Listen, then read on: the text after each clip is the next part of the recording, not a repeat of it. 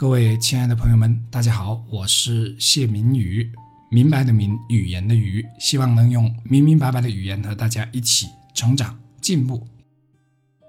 最近听了一本书，叫做《活出生命的意义》，是一位经历过集中营生活的犹太人写的。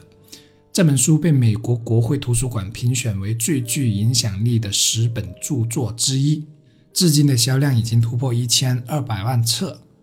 听完这本书之后，我对希望和意义有了全新的认识。其实我正处于人生的低谷期，这可不是无病呻吟呐，而是真正的低谷。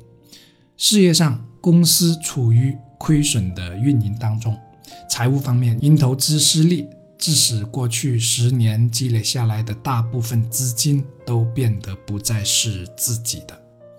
个人健康方面，我睡眠的问题越来越严重，对身体和精神状态的影响也越来越明显了。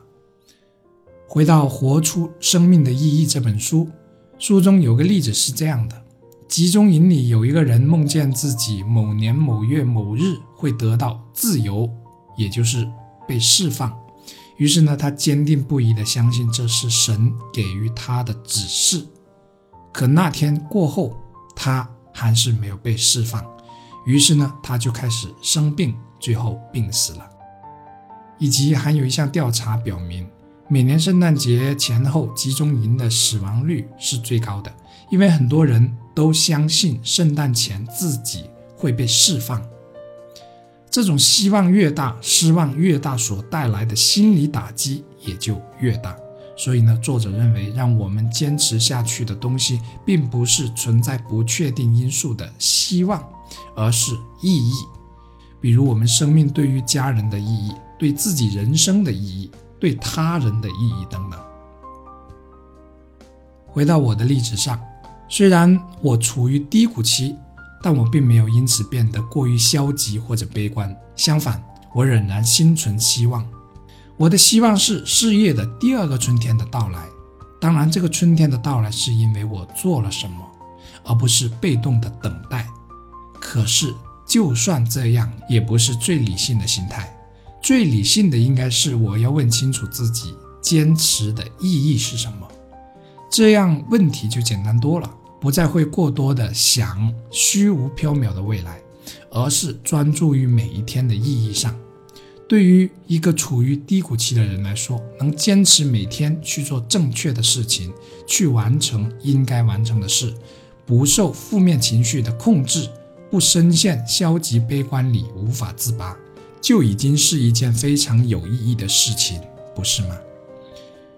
我本身呢是一个容易受情绪影响的人，反观我当下的表现已经很优秀了，这种表现本身就是很有意义的。